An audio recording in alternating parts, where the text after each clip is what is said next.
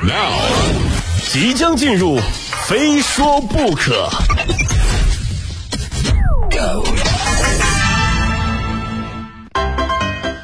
欢迎来到今天的《非说不可》，我是讨厌放假调休的鹏飞。哈，就这周末呢啊，我们即将迎来五一长假。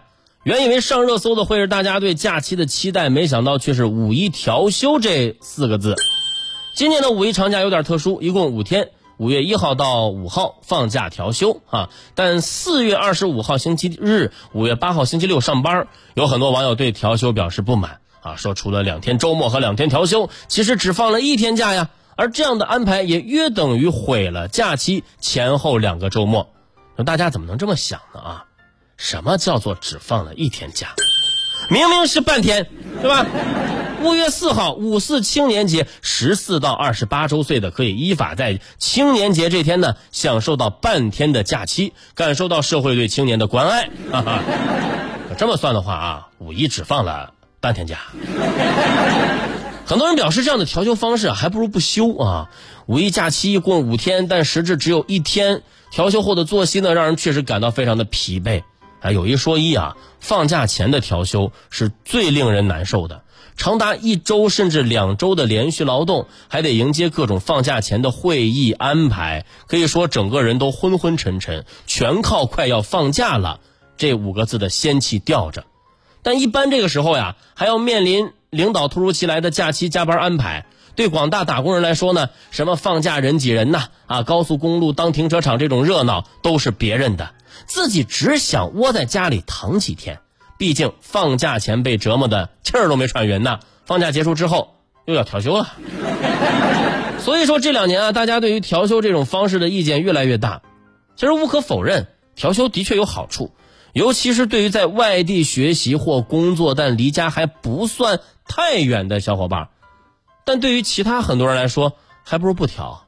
那比如说，一打开五一调休这个话题，一水的都是抱怨啊！好不容易找到几个说调休好的，也是在巴拉巴拉说完之后来了一个但是。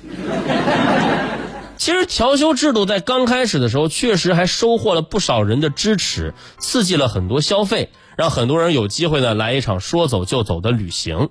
可是为什么现在却有这么多人抱怨了呢？因为如今呢，需要调休的假期太多了哈。五一、清明、端午、中秋，七天长假调一调还能忍，你说这三天五天的还要来回倒腾，自己就不那么好讨喜了，对吧？二来呢，小长假的出行好像又不是那么的火了，玩的不尽兴不说，还一出门就是人山人海，高速公路挤成了停车场，还不如老老实实待在家里，在朋友圈云旅游呢，是不是？而另一边呢，上班的压力越来越大了，动辄九九六大小周啊，打工人早就已经被折磨到极限了。你别说多上一天班，你就多一俩小时都足以令人心态崩溃了。你如果是再摊上什么单休的啊，调休就更惨了，很可能就是为了三天假期啊，前后两个星期都没办法休息。所以我们才能够看到人们对于放假和调休，从原来的兴奋期待到没什么感觉，再到现在的颇有微词。不是调休变了，而是我们的心态变了。不再如此渴望诗和远方，而是能够喘喘气儿，享受一下这个喧嚣浮生的半日安闲而已。其实说起来，中国的法定假期天数啊，还真不算少，十一天，和世界平均水平相当，甚至比一些发达国家还要多。那有了十一天假期，为什么还觉得体验感不是很好了呢？除了刚才说的啊，还有一个大问题，就是年假太少，而且放的呀很不容易。一来年假制度不是所有公司都有的，大城市还好一点啊。要是在三四线城市或者农村的，回家找三姑六婆你问一问，估计有很多人连年假是什么他都不知道。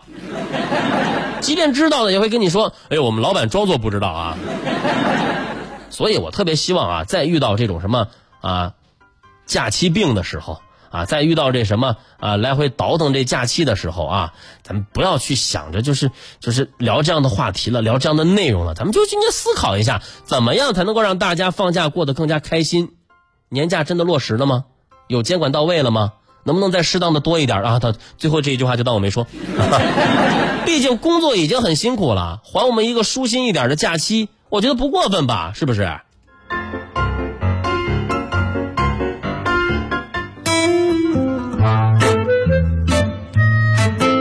聊聊休假，接着我们再来做一些提醒啊。来说这么一出电信诈骗案。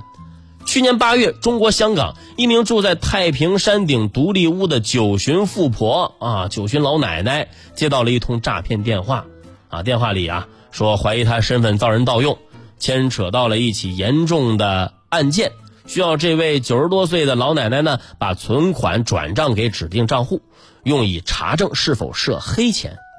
富婆一听啊，不疑有诈，立刻就配合调查。五个月内先后转账超过十次，共计约二点五亿港元。在此期间呢，银行职员和富婆家里的佣人呢，先后觉得不太对劲了。但富婆解释啊，这是为了置办山顶的房产，所以未曾引起重视。直到今年三月啊，才在女儿的劝说下报警了。目前呢，香港警方拘捕了一名十九岁非华裔男子，是香港理工大学一一年级学生。他说啊。自己曾经也是电信诈骗的受害人，警方目前已经冻结其账户超九百万港元。其实我们节目里真没少跟大家做相关的提醒啊，也讲过不少电信诈骗的案例，什么百万、千万、今日说法、返场嘉宾之类的啊。我以为自己已经足够有见识了，但当我看到富婆手握二点五亿流动资金的时候。我的心情还是破防了，啊！诈骗团伙心说呀，三年不开单，开单管三辈子啊！这位富婆婆啊，被骗了二点五亿，还是经人劝说才报警的。我就在想，是不是可能这二点五亿对她来说是个小钱儿吧？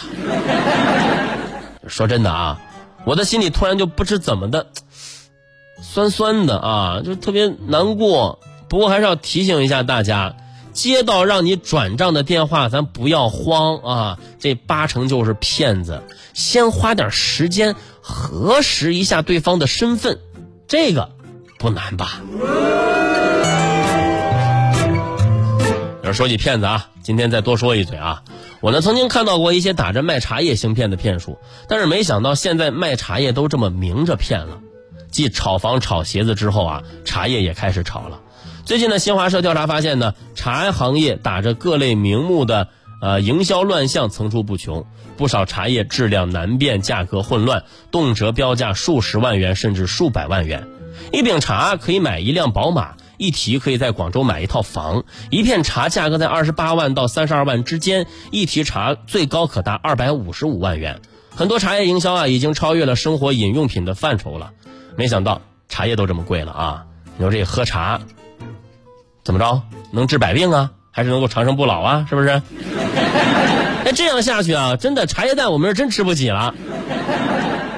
温馨提醒大家，茶是用来喝的，它不是用来炒的啊！都擦亮眼睛吧，不要喝上这杯智商茶呀。